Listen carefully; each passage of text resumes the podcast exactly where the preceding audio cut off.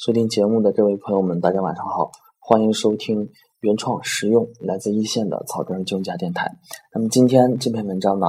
啊，还是讲微贷的七个核心技术特征啊。今天讲的是第二篇。那么这个第二个啊特征的内容啊，就要讲的是啊，以借款人的负债偿还能力为重。那么这个去怎么解释呢？那我们听到这句话以后，我们第一个疑问就是说啊，什么叫做负债偿还能力？那么，如果用这个专业术语去表达的话，那么负债偿还能力指的就是啊，是否具备在一定期间内偿还贷款本息的能力和意愿啊。通俗来讲，就是说啊，在这个贷款期间内啊，你是否具备啊偿还贷款的能力啊？通俗来讲，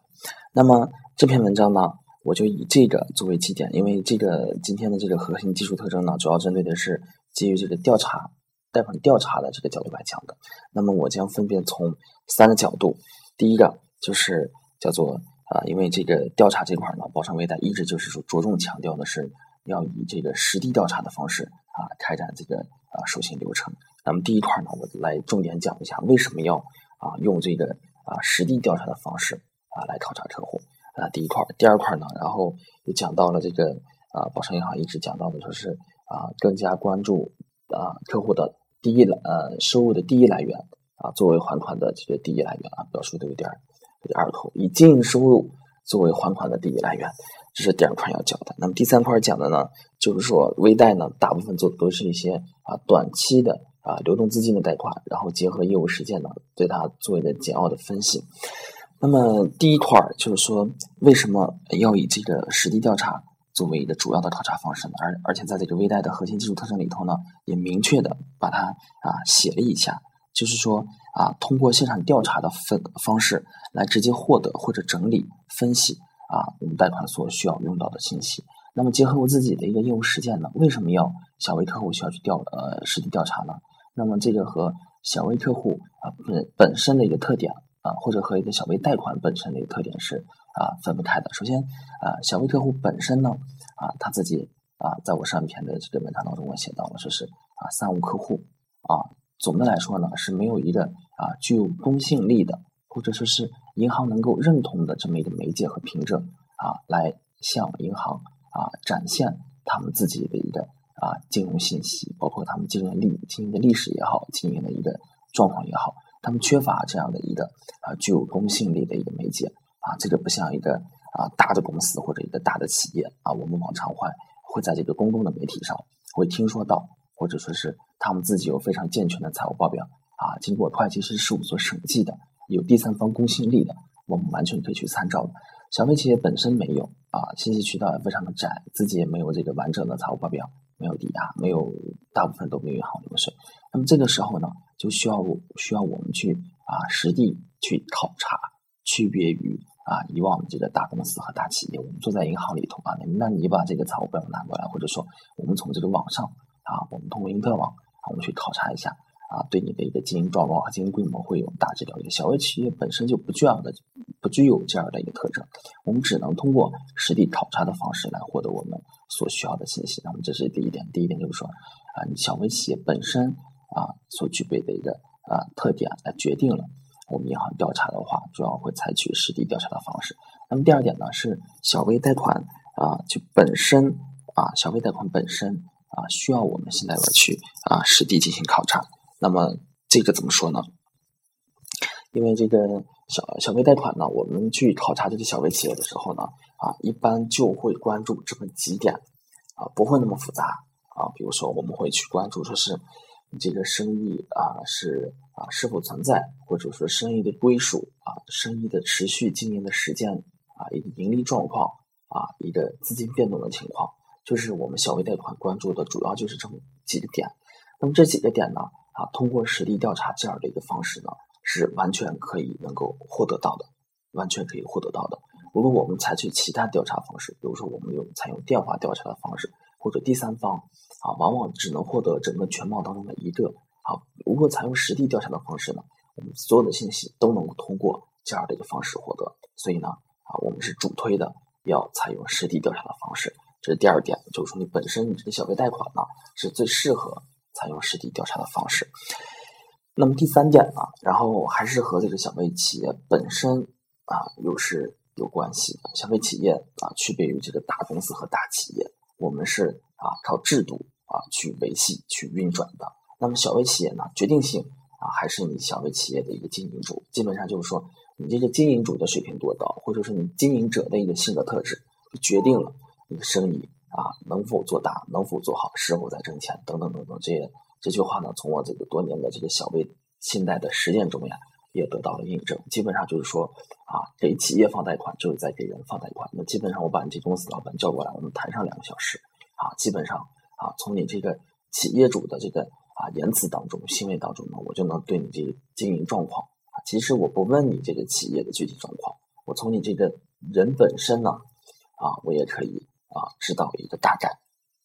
那么为什么要采用？啊，实地的方式呢，就是通过啊实地这样的和企业主的面对面的啊去进行沟通，去进行沟通，来对你的一个经营能力、经营状况啊有一个啊全面的了解，有一个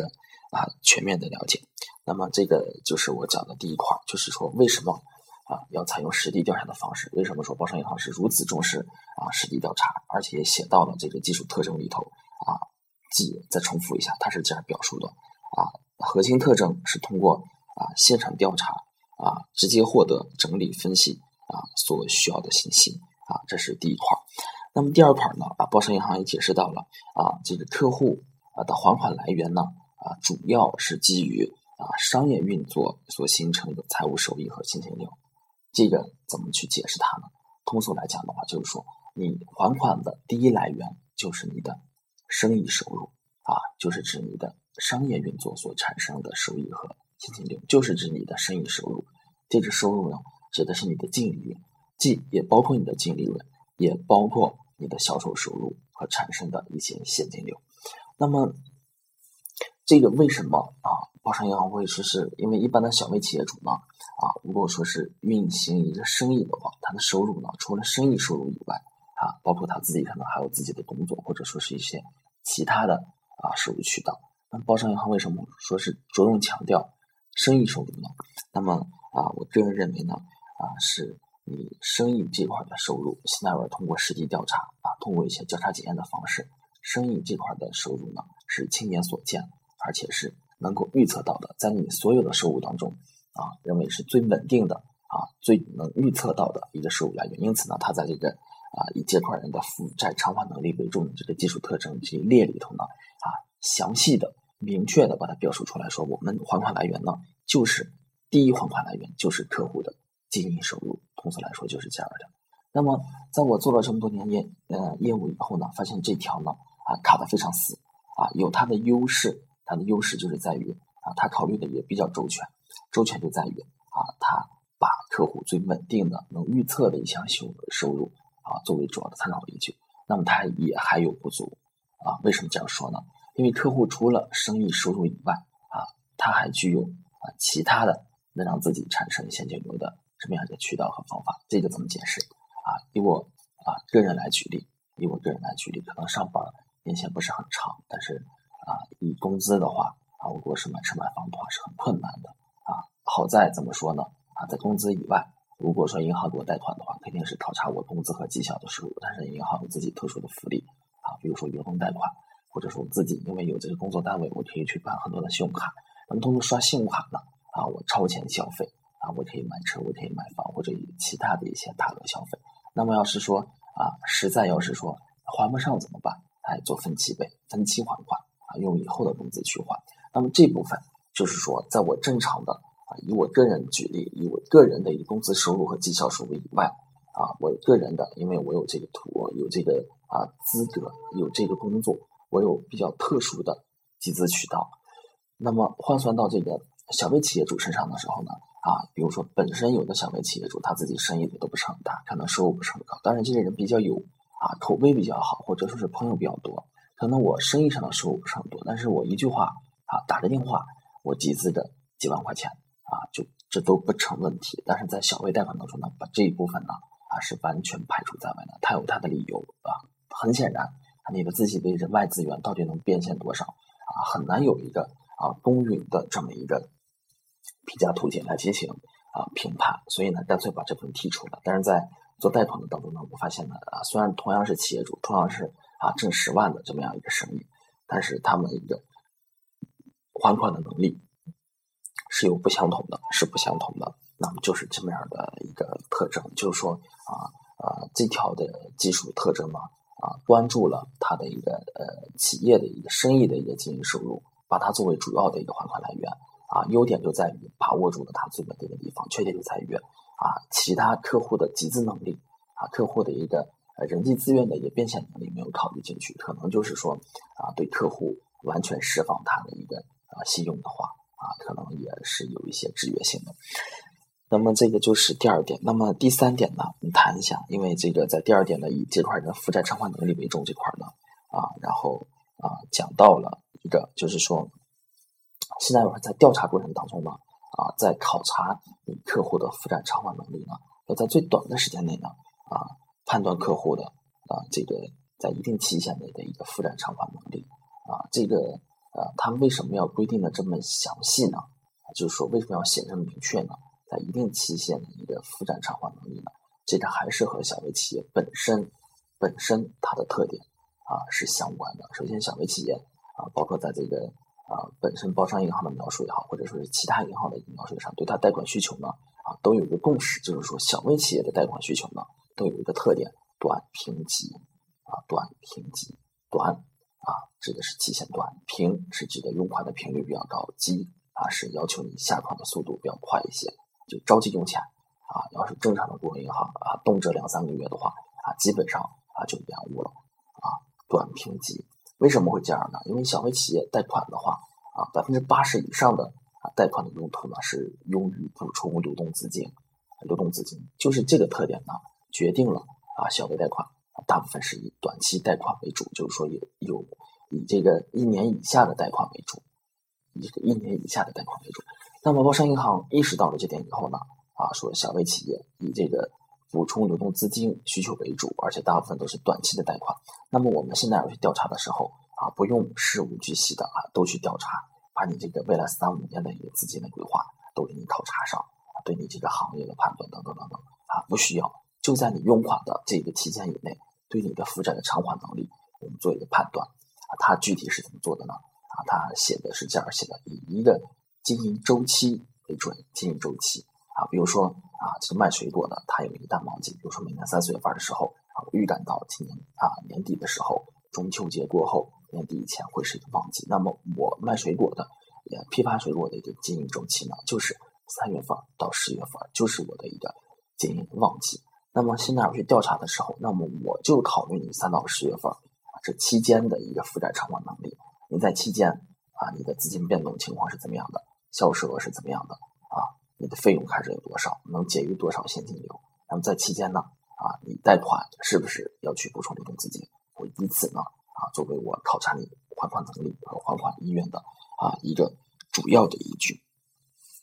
那么这个就是这样的。那么今天内容呢，大概就这么多啊。回顾一下，主要是讲了三点。第一点呢啊，基于这个现代技术特征啊，以借款人的负债偿还能力为重啊，重点观察啊，重点关注。啊，信贷员的一个调查方式以实地为主。那么第一点呢，就讲到了为什么要要去啊做实地调查。那么第二块呢，又讲到了啊，呃是啊评判啊客户基于啊商业运作所形成的财务收益和现金流啊。通俗来讲，就是说以生意收入作为还款第一来源。那么我们来解释一下啊，为什么包商银行叫幺五七二规定。